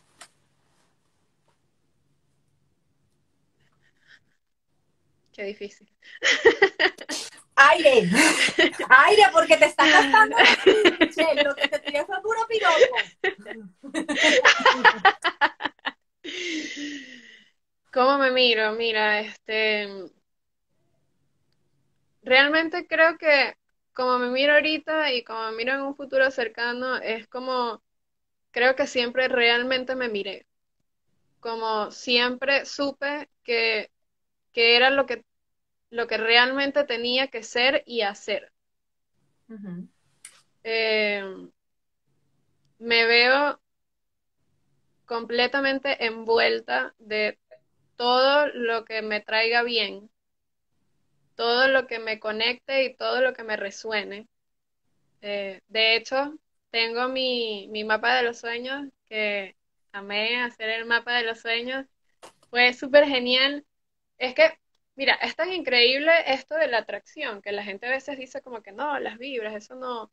Pero es tan increíble que yo recuerdo que yo me sentí mal el día que íbamos a hacer el mapa de los sueños porque yo no había hecho nada. Ah, cierto, me acuerdo. y empieza todo lo, el live la cuestión y yo dije, bueno, pero yo lo puedo hacer ahorita, o sea, ¿qué, ¿qué te pasa? Muévete, muévete. O sea, las veo todos ustedes hablando de eso, haciendo no sé qué, y yo dije, tú puedes cortar revistas y hacer papelitos mientras estás escuchando. Y aquí tengo mi hermoso mapa de los sueños que lo veo todos los días y cada vez que lo veo digo, o sea, no es mágicamente porque sé que no es magia, sé que es acción-reacción, pero es increíble cómo de verdad funciona el hecho de que tú lo ves todos los días porque es como que te lava el cerebro. O sea, tú inconscientemente vas hacia allá. Y yo puse, por ejemplo, que que yo quería trabajar como articulista de cosas holísticas y cosas así. No estoy trabajando exactamente como articulista, rechacé dos trabajos antes del que tengo ahorita y estoy trabajando haciéndole contenido a una coach que es muy holística. Y todo el contenido es espectacular, o sea, además que me da la libertad, cuando ya hago lo puntual, me dice, bueno, empieza a crear todo el contenido que se te pase por la mente porque además conecto con ella, o sea, ella me escogió porque nosotras conectamos ella trabaja con otro muchacho que ella, él hace toda la parte como técnica, por así decirlo. Y en estos días en una llamada me dijo, yo necesito que tú hables con él porque es que él no me entiende. y yo, ok, ok, yo hablo con él.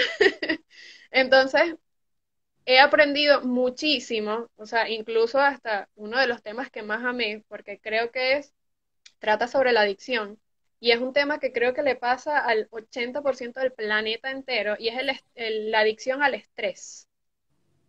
Y en lo, o sea, aprendí cómo físicamente la gente se vuelve adicta al estrés. Obviamente todo empieza, como toda adicción, como un problema psicológico, que de hecho eso sale en el post que me mandaste de Gabriel. Pero eso se convierte en algo físico. Entonces, cuando ya tienes esos dos, ahí se vuelve sumamente difícil porque, ok, tu mente puede decir algo, pero es difícil también no solo luchar con la mente, sino luchar con que el cuerpo te esté temblando porque quieres consumir, porque el cuerpo esté que no lo soporta, que se siente débil, te enfermas, vomitas, o sea, cualquier cantidad de cosas. Además de que entonces, como tu cuerpo se siente mal, tu cerebro empieza, te sientes mal y empiezas a pensar cosas malas y es como un ciclo repetitivo y eso también sucede con la parte del estrés, es una hormona a la que nos volvemos adictas, o sea, nuestra propia hormona dentro de nuestro cuerpo. Incluso hay un mito, hay un mito del que yo fui, no me diagnosticaron, pero bueno, tú sabes que uno ya después que tiene un caminito se menos, o sea, menos mal que me, me, diagnostiqué cuando ya había salido del proceso, como te digo, que lo vi así como con el síndrome del observador y dije, ay, amiguita, usted estaba raspada aquí. Y era que yo era adicta no solamente al estrés, porque yo hacía, yo tenía mi empresa de eventos en Venezuela y hacer eventos en Venezuela, o sea, en condiciones normales no, siempre, siempre hay estrés. Este, pero aparte de eso, era adicta al trabajo. ¿Y qué implica realmente que la gente pone así, como, como, de paso que lo hacen como con un orgullo, workaholic, ok, chévere. Sí, sí. Que, que la gente que es adicta al trabajo simplemente de alguna manera siempre está buscando una excusa, cuando no es el trabajo del esposo, cuando no es el esposo son los hijos, cuando es, no es esto es el perro, cuando no es el gato, cuando no es que la casa, que me falta el carro, que en fin, o sea, uno siempre necesita estar en estrés y en este, cuando uno migra también es muy sencillo caer en, el, en la neurosis de hacer plata. Plata, plata, plata, plata, plata, plata, plata, plata. Entonces llega un momento que hay muchos, incluso memes de la gente que dice, tengo la casa de mis sueños, pero no la puedo habitar porque mientras tengo que trabajar para pagarla. Y entonces llega un momento que nunca tienes un stop y decir, ya va, ya va, ya va, ya va, ya va. estoy, ¿A qué estoy jugando? O sea, de verdad la vida es levantarse, ir a trabajar, pagar las deudas, nacer, de, reproducirse, graduarse, casarse, tener la casa, el carro, el perro, y eso es todo. Porque si eso es todo, bueno, o sea, vamos a relajarnos y ya, pues, de alguna manera, pues, ya sabes lo que, va a pasar. claro. lo que no se cumpla, bueno, y de paso, a escribir el libro, sembrar un árbol, etcétera, etcétera. Unas cosas que, que son evidentemente sencillas, pero al final no hacemos conciencia, sino cuando estamos en el límite. Cuando estamos en el límite que tenemos una enfermedad crónica o que fallece un familiar, que estamos en medio de un duelo. Y duelo, cuando digo duelo, puede, lo hablaba en estos días en un programa que me invitaron, el duelo puede ser incluso el factor migrar, ya eso representa un duelo. Que uno se haga loco es otra cosa. Cuando pasan estos efectos como es la pandemia, miren, la pandemia siempre nos hizo el favor, porque en condiciones normales, gracias a eso, es que muchas parejas se han visto a los ojos y se han cuestionado si realmente eh, les está funcionando la cosa. Si los acuerdos que han hecho de verdad todavía están vigentes. Hay gente que yo he escuchado, yo he llorado, lo que pasa es que, bueno, aquí me estoy conteniendo porque siempre lo hago por, por un tema de representación, pero yo he escuchado programas en donde la gente dice, yo, yo no conocía a mi hijo, no tenía ni la menor idea quién era mi hijo y vivía con él. Pero necesitamos tener los hijos afuera, el marido trabajando. Necesitamos, porque de alguna manera, ¿qué hacemos con nuestra vida cuando todo el mundo está en lo suyo? ¿Qué, ¿Qué, es lo que haces por ti, para ti? ¿Qué es eso que harías sin que te paguen una sola locha? ¿Tocas algún instrumento? ¿Te gusta leer, tejer, pintar mandalas, lo que sea? ¿Qué hace el ser humano cuando no tiene el deber que es, ahí donde entra la inspiración, de crear. Y no todos estamos en la obligación de trascender en ese punto de ayudar a los demás. Yo no estoy hablando mm, de que eh, de alguna manera el servicio forma parte de algo que todo el mundo tiene que experimentar. Pero ¿qué haces para darte e, ese, tipo de cosas a ti mismo? Este, aquí quería responderle a, Verónica también que en, el, en el, la bio de mi, de mi link hay una, hay un, hay un, un link tree donde hay una sección donde aparece el canal de YouTube, Spotify y también ahí está el acceso directo para el grupo de Telegram del mapa de los sueños que no lo quise cerrar porque de alguna manera estoy así como, como ya estoy ahí, ahí de cumplir unos cuantos de las cosas que me he propuesto, pues quiero servir como de ejemplo y la gente también. Lo cómico es que la gente ha ido como concretando cosas y no lo ha puesto en el grupo, sino que me escribe interno, mira tal cosa y tal cosa. Entonces, ese, ese grupo sigue ahí con toda la información, con toda la información de todas las notas de voz, todos los ejemplos. Está el mapa de los sueños de, de Michelle, está el mío y está este, toda la gente que participó en eso, porque aparte lo puedes comenzar cuando quieras y lo bonito es que una vez que lo, lo tomas como parte de ti, eventualmente siempre en noviembre, en diciembre ya te están picando las manos y hay gente que me dice, ¿puedo agregar cosas? Y eso está, o sea, yo por eso que me compro el corcho bien grande y cosas que cumplo, cosas que digo y cambio y de repente hay cosas que, que yo lo vengo haciendo desde el 2017 y hay cosas que evidentemente uno tiene que mirar todos esos deseos con compasión y saber respetar los procesos, porque yo, por ejemplo, yo soy fan de ir a conciertos y en el año pasado obviamente no pude ir a ninguno. Eso no significa que yo no esté materializando, el, el mundo está pasando por una circunstancia y no pasa nada. Yo quité esos sueños y los volví a poner para el año que viene, porque cuando el asunto tome, tome lugar, la maga volverá a irse a sus conciertos. Entonces es permitirse de alguna manera visualizar y por otra, como dices tú, Michelle, hay que tomar acción en tomar esos pequeños pasitos diminutos que te vayan en relación, o sea, que vayan en relación a eso que tú dijiste que tú querías y que no te puedes hacer el loco, te tienes que hacer responsable del adulto de lo que tú dijiste que tú querías. Y eso no es para que cuando llegues otra vez a noviembre digas por mi culpa, por mi culpa, por mi gran culpa, dije que quería hacer fitness y ahora peso 8 kilos más. No pasa nada. Algo, algo hay que mirar. Entonces, ya evidentemente cuando miramos, tenemos unas respuestas bien interesantes y yo siento que lo más importante ahora son las preguntas que se generan. Ahora, yo quisiera saber, porque evidentemente para el desorden que tú llevabas emocional, físico, hay que marcar una estructura definitiva que el ejemplo es básicamente, por ejemplo, para una persona que, tenga cáncer, que es una, enfermedad que a todos le, no sé la palabra y la gente se timbra. Eh, esencialmente esa persona que está pasando cuando busca en la bioneuroemoción qué lo está llevando a, experimentar ese, eh, esa situación física, lo primero que se le recomienda es, o sea, obviamente la persona te, dice cómo es un día normal en su vida o, una semana y tú de alguna manera volteas el escenario completo, pues necesitas mirar otras cosas. Definitivamente lo que has estado mirando los últimos años no te ha funcionado. Entonces, bueno, vamos a mirar otras cosas.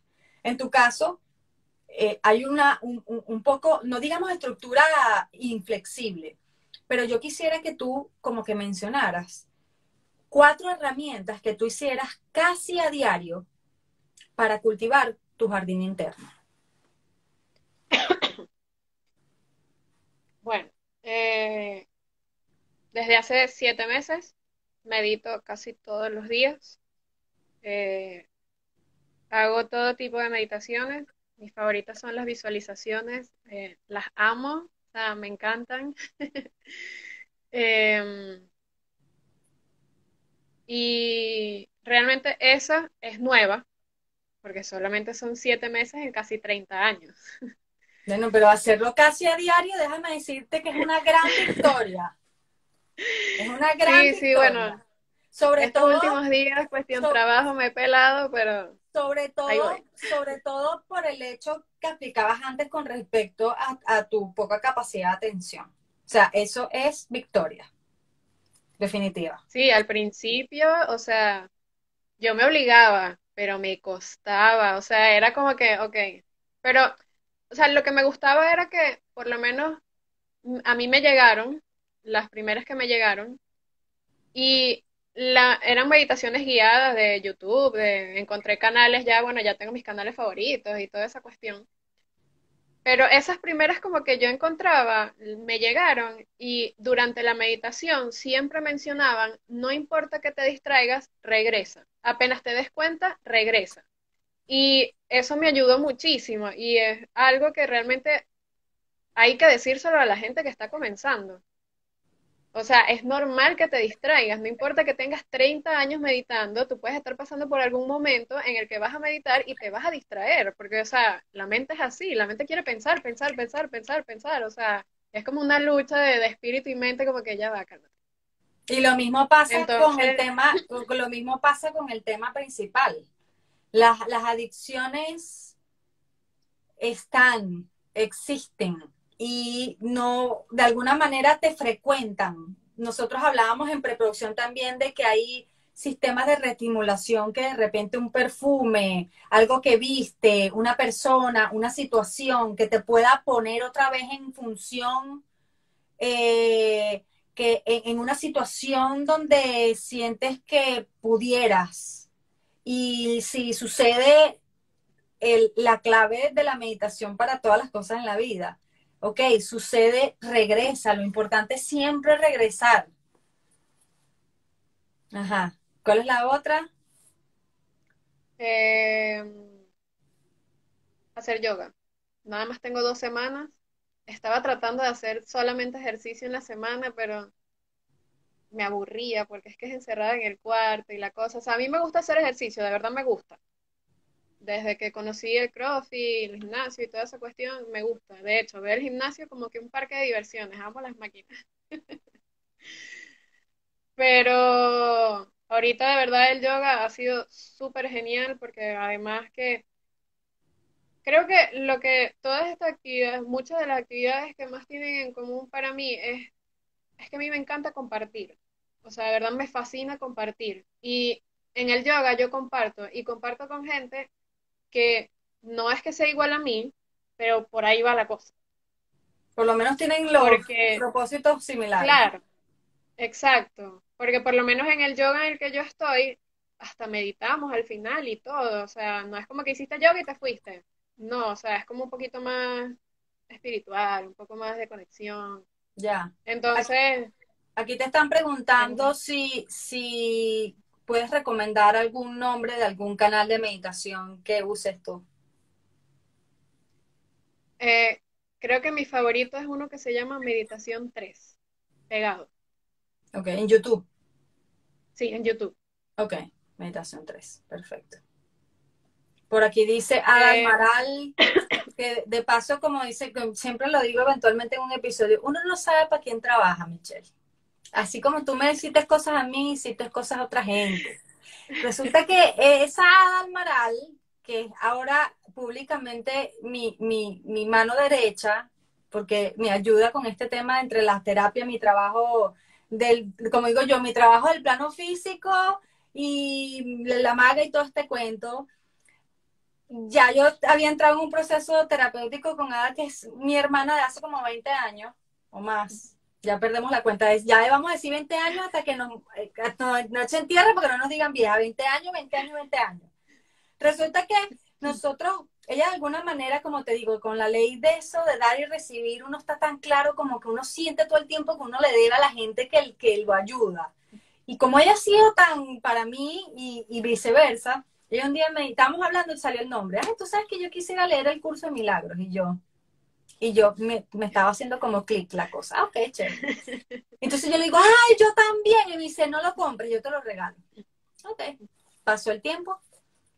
Y, y teníamos el tema, ¿no? No, sí, vamos a leerlo, no sé cuánto. Ella estaba justamente en esa época de entre que caben 100, ¿dónde, dónde, dónde? Ay, mira, y me mandaba formación para acá, formación. Y yo, mira, muchacha, ¿tú sabes cuánto tiempo yo tengo en esto? Yo necesito más bien, yo voy más como en reversa, no, no en reversa, sino en pausa, en digerir. Y como a los tres días me llega un grupo que yo había, Michelle, se lo había dicho, no quiero otro grupo más en mi vida por el momento. O sea, no puedo porque no estoy siendo congruente estoy vaciándome de cosas, pero me estoy llenando de otras y necesito dejar el espacio para seguir co-creando mi realidad. Y si me enfoco en el afuera todo, ¿en qué momento estoy adentro? Ok, chévere, no más grupos, ok. Me llega al, como a los tres días un grupo, no sé qué broma, ¿no? Y cuando veo, yo, o sea, así, esto nunca te lo conté, yo, de repente, Michelle, no sé qué, un curso de milagros, y yo, y agarré casi que a los dos días llamada y le digo, mira chica, olvídate del libro, o sea, sí lo vamos más adelante, lo que sea, pero te voy a... Entonces ella me dijo, pero entonces si le decimos a ella para que me... Ya va, ya va, que ya yo, yo sé, creo que sé por dónde va la cosa. Déjame, yo hacer una preguntita y si yo hago esa preguntita, si ella me responde que sí, tranquila. Y bueno, así fue, tú me dijiste, bueno, te estás adelantando. Pero está bien, sí, después vas a tener que hacer como tipo cadena de favores y yo, ¡Wii! Y nosotros estuvimos encantadas. Entonces, no solamente que fue hacia mí, sino que fue Ada, fue la mamá de Ada, fue, o sea, una cantidad de gente que de alguna manera, pues ahora Ada no tenía ni la menor idea que tú, Michelle, eras la del grupo de, de, un curso de milagros y es como, como se van uniendo cositas y, y, de alguna manera ese es, ese es el trabajo, rodearte de personas que mmm, sepan que hay que tener unos ciertos códigos universales para la convivencia y es el respetar los propios procesos, el tratar de ser empático, en tratar de ver o investigar el 99% de lo que puede mostrar una sola persona y de generar esos ambientes de,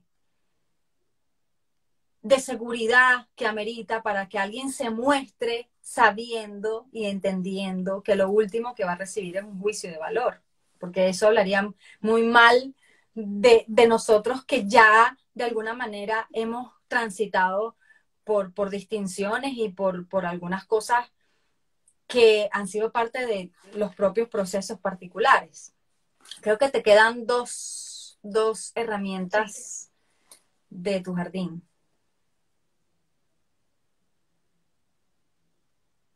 Dormir. Definitivamente dormir.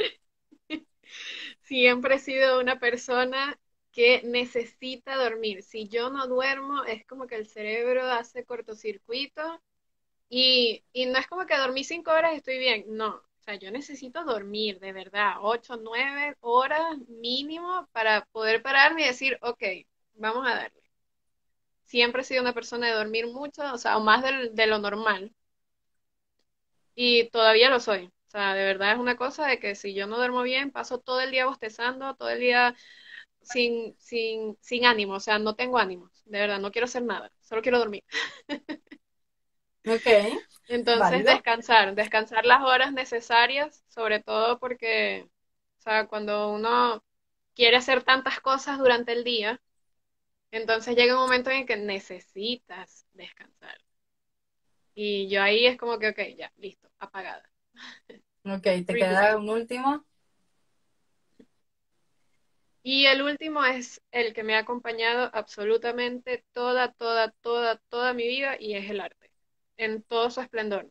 Ya sea leer, ya sea escribir. Escribir a mí me ayudó y me acompañó tanto, sobre todo como tenía ese problema, es que ni siquiera a mis mejores amigas o mis mejores amigos yo les comunicaba mis cosas, porque yo tenía como que esta, vamos a decirle bonito, esta creencia limitante en que yo tenía que siempre estar bien. O sea, yo tenía que mostrarle al mundo que yo estaba bien, sabiendo que por dentro me estaba muriendo. O sea, yo no quería mostrarle a nadie que yo por dentro me estaba muriendo. Entonces, lo escribía todo. Hacía poemas, hacía escritos, simplemente me desahogaba y de verdad que fue súper mágico. Hice cosas que ya ni sé dónde están hice otras cosas que todavía las tengo, más que todos los poemas. Unos me quedaron excelentes, otros ahí más o menos, pero todo se puede arreglar.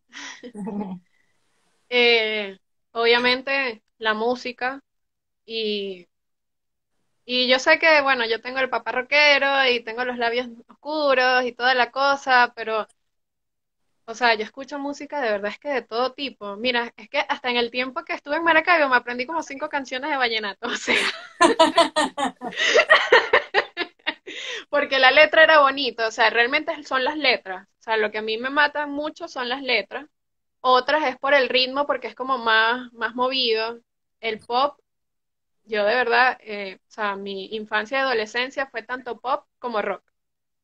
Eh, Ahorita tengo como un mes que casi todos los días estoy escuchando Justin Timberlake y eso es que me pongo a bailar y a cantar y sí, me alegro demasiado.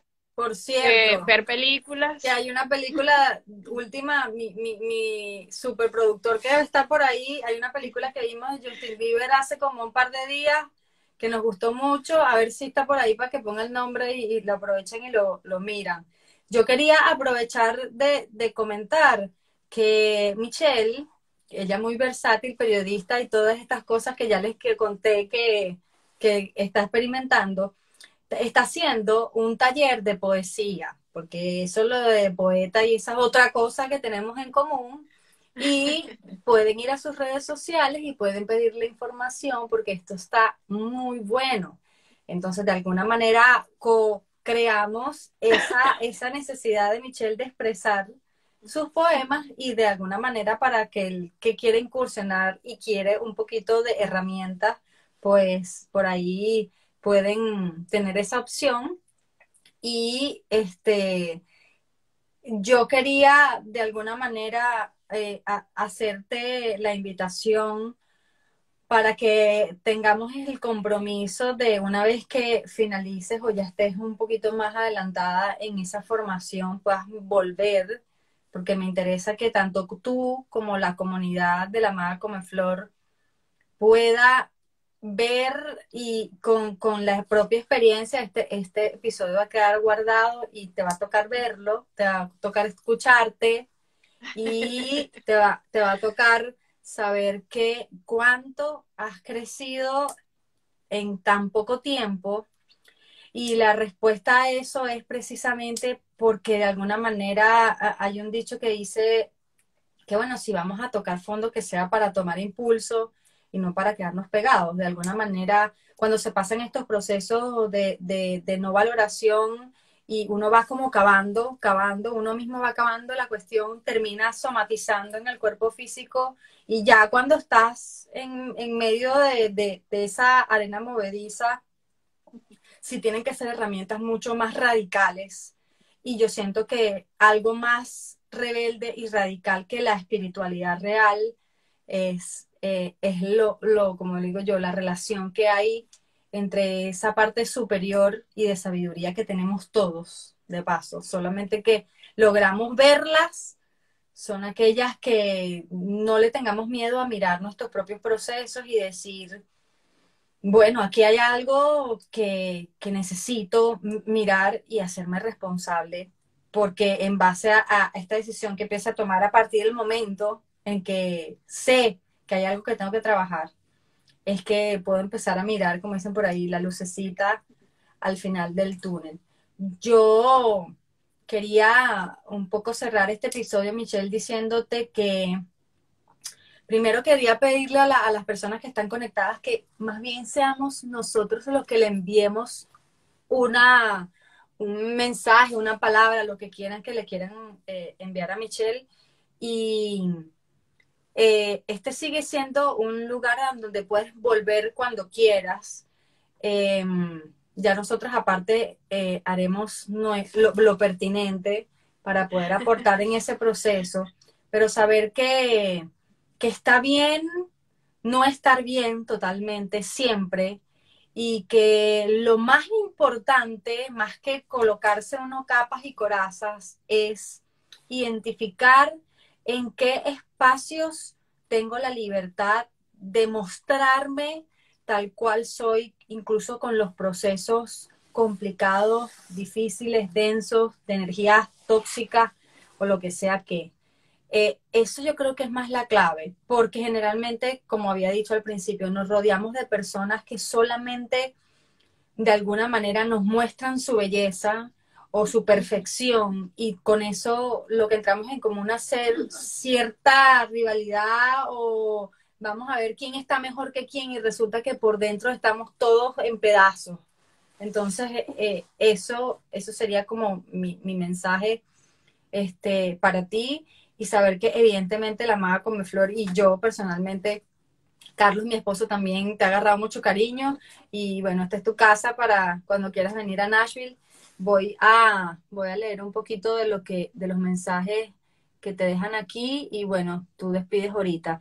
Siempre, pero siempre Michelle Ariana, bajo todas las capas, ha sido una cosita tierna, cuchi multicolor. Un fuerte abrazo de esos apapachos, cariños y siempre.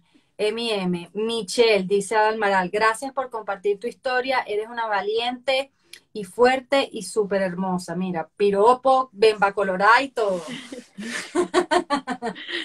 ¿Tienes un, mensaje final para nosotros? Bueno, creo que lo que puedo decirles es que he aprendido y sigo trabajando en eso.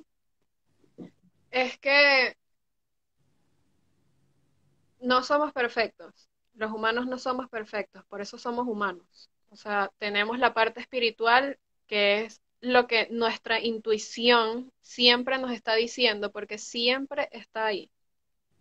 Solo que a veces se decide ignorarlo como hice por muchos años. Esa, esa parte, vamos a decirla que es perfecta.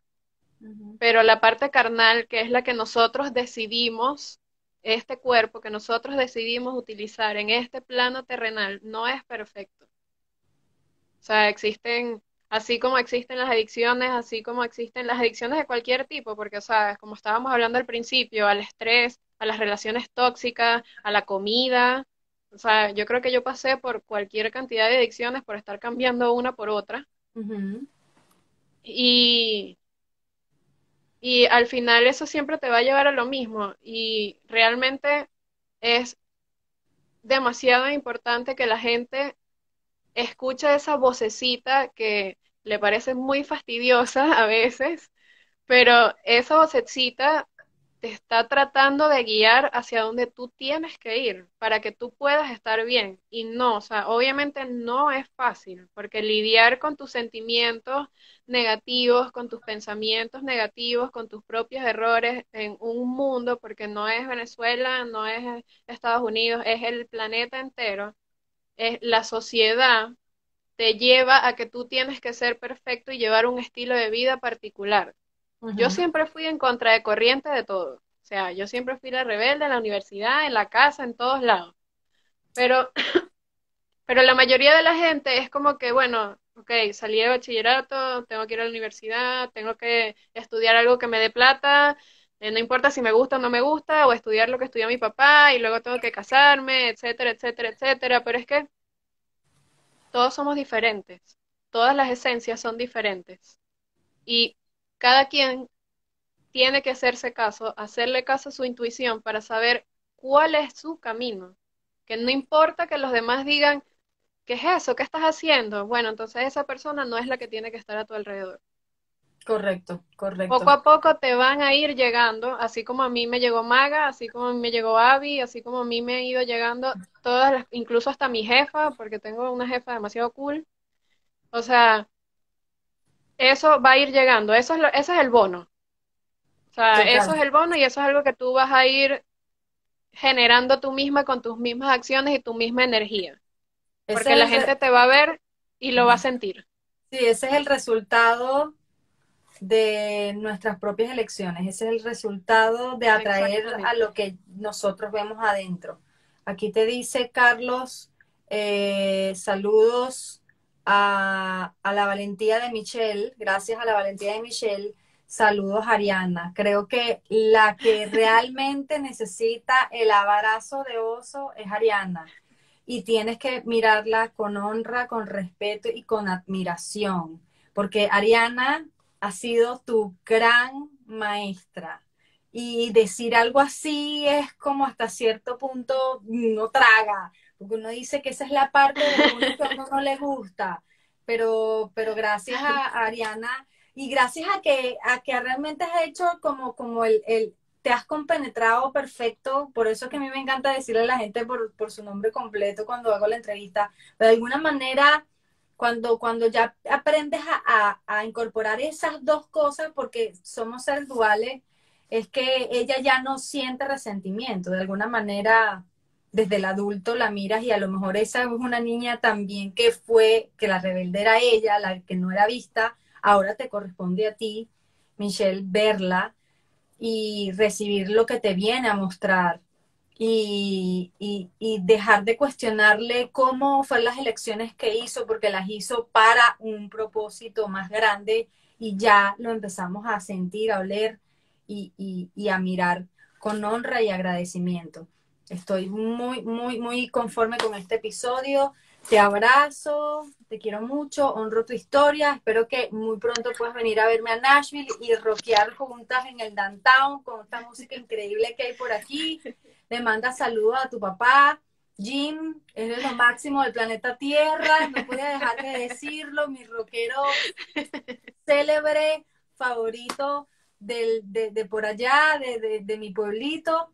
Saludos a tu mami y, espero que vengas pronto ya con ese casi título de terapeuta para ayudar a otros en, el, en, esto, en este tránsito de las adicciones que son un poco densas para transitar. Te quiero mucho. Y yo te quiero mucho a ti. Dale, pues. Un besito. Que pasen feliz fin de semana y nos vemos. Vayan al perfil de Michelle para que se inscriban en el taller de poesía y después me cuentan. Quiero mandarles un beso a mi hermano, a mi cuñada, a mi novio, Daniel y Ana, que son mis mejores amigos, Verónica también. Obviamente un saludote a Carlos, que es súper cool y me cayó súper bien y a todos los que nos están escuchando, de verdad les envío la mejor de las vibras. y a Yeshua también, muchos saludos y gracias por apoyarme. Besitos. Un abrazo, pues chao, chao. Chao, chao.